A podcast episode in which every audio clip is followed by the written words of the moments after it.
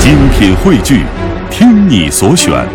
中国广播。 radio.cn。各大应用市场均可下载。香港故事的节目内容啊，哇，也是跟这个非常悠久的呃文明历史有着密切关系啊，宋雪。嗯，的确是。上一周呢，我们也这个给大家留了一个小的引子啊，那就是我们要为大家继续介绍呃香港刚刚获批的国家级的非物质文化遗产。上一周呢，我们说到了武麒麟，这一周啊，要跟大家说的是黄大仙祠，是吗？ 是说到黄大仙的这个信俗呢，我相信呢就更为人熟悉，而且呢，呃，更具有传奇性。那比方说，现在很多来自内地的游客呢，来到香港旅游，除了购物以外呢，他们必定会去到有求必应的黄大仙祠呢，去感受一下这个无论是道教还是儒教，甚至是呃释教的这种呃传统文化的习俗。而且呢，呃，这个香火鼎盛背后呢，原来有这么悠久的历史的话呢，我相信呃不是我们呃简单的几句话就可以概括的哈。那宋雪啊，咱们也事不宜迟，聆听同事雨波和嘉宾主持，来自中国旅游出版社的副总编辑陈一年一哥呢，一起和大家前往黄大仙祠，感受一下这个香火鼎盛的背后，好吗？好的，各位乘客注意，往中环古列车即将到站，请勿超越黄线。传统现代相映成辉，中西文化共冶一炉，东方之珠，动感之都，香港故香事。港故事。好的，继续香港故事，我们的国家级非物质文化遗产名录系列了哈。节目当中，余波非常高兴，请来香港《中国旅游杂志》副总编辑陈一年一哥，你好。你好，大家好。说香港有个黄大仙，这个是几乎每一个香港人呢，都都可能试过哈，去黄大仙拜一拜。嗯哼，哎，这个这个神仙啊，可不简单啊。嗯，呃，大家都认为他有求必应啊，就是说，嗯所以呢，呃，这个呃呃，在香港啊，呃，譬如啊，逢年过节啊，你即使平时不去拜啊，逢年过节都会想到去拜一拜嗯嗯黄大仙。啊譬如啊，在年初一啊，就是在大除夕一过，年初一。嗯的头一炷香往往就是献给黄大仙的，对就是对要到黄大仙庙去啊，给对黄大仙上香，他会为你来年带来好运啊。嗯，呃，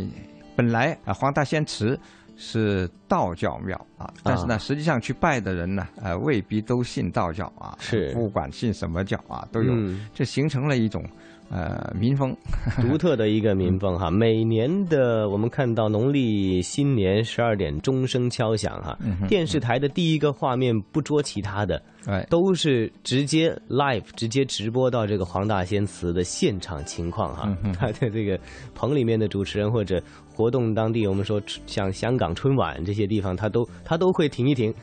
把我们的画面截到这个黄大仙祠去，可见呐、它这个在香港民俗当中的一个重要性。那其实黄大仙究竟姓黄名啥呢？哎，他的名字叫做黄初平，实际上他又不是香港人。其实最初的黄大仙信仰是在浙江的金华地区哦，。浙江的，哎嗯，大家知道金华火腿 啊，哦，对对对，呃，就这个地方出了个大仙啊，嗯这个这个大仙呢是不简单，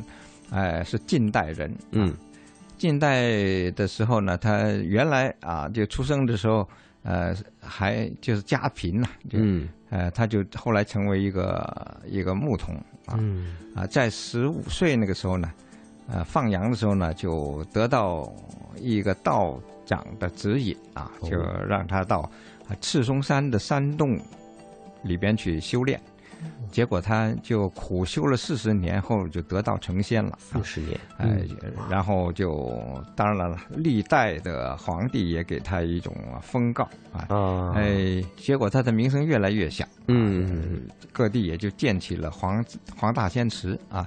在华东啊嗯，他很有名气啊，就是哦非常有名气的一个一一个仙人。嗯，哎，不过呢，传到广东啊，传到香港还是比较迟的事情。嗯啊哎哦，不过奇也奇在这儿啊，他嗯其实啊，就是真正啊，在呃香港兴起呢，也不过百年啊，不到百年啊。是哈，但是呢，嗯哎呃，这个嗯呃，他的信众之多啊，呃，不但是在香港，还因为香港的人的对他的崇拜，还传到了海外啊，就是。啊嗯，就是在在你你你看看，就是海外华侨中啊啊、嗯和华人中啊，信奉黄大仙的人很多很多。在香港，他可以说是助先知至尊了哈。啊， 对，嗯嗯那么，在这个黄大仙信仰在广东和香港开始兴旺起来，其实已经到了上个世纪的早呃早早期那个时候了哈，大概在一九一几年的时候。哎是啊，吧就是正师啊，就是在一九一五年，嗯一五一啊，一九一五年呢，呃，在南海，就广东的南海啊，嗯嗯嗯西樵山，嗯有个啊普庆坛，啊，这里有两个道长是父子啊，嗯父子两人姓梁啊，呃，在一五年的时候呢，带了黄大仙的画像来到了香港啊，哦就在现在现在香港岛西环的石塘嘴那里设了道坛啊，嗯呃，一边传道啊，一边正医施药啊，嗯这就开始了香港啊，这呃崇拜黄大仙的历史。嗯哎嗯嗯不过呢，那个时候呢，对黄大仙的崇拜呢，还是属于私人的聚会性质就是啊呃还不不是说很广泛的。嗯，哎、后来呢，呃，据说这个道长呢得到黄大仙师的呃降级，嗯啊嗯呃，就等于就给一个提示啊。对啊，就是 呃就在限制啊，就是在呃现在的黄大仙区啊。嗯嗯，黄大仙区就是因为有了这个黄大仙庙的这个区域，也就叫做黄大仙区了。对对对，在黄大仙区的竹园村附近，发现了一个很好的地方啊，这里风景非常的秀丽、啊。，嗯，哎，接着他们又伏击，请问哦仙师啊，进一步哎想得到更多的提示， 哎，指仙示师就说：“此乃凤翼，极地也。凤翼啊，对凤凰的翅膀，”啊哈哈，好地方，嗯，哎，呃，醉仪社坛，嗯禅，阳道义啊。嗯啊，他们就啊、听先师的话，在这里就啊、开始设坛啊，这个坛呢叫做溥仪坛啊，并且啊呢就建了黄大仙祠。嗯，我们来到黄大仙祠呢，都能看到三个字很醒目的，叫做“色色缘”，对对吧？啊嗯社社园呢，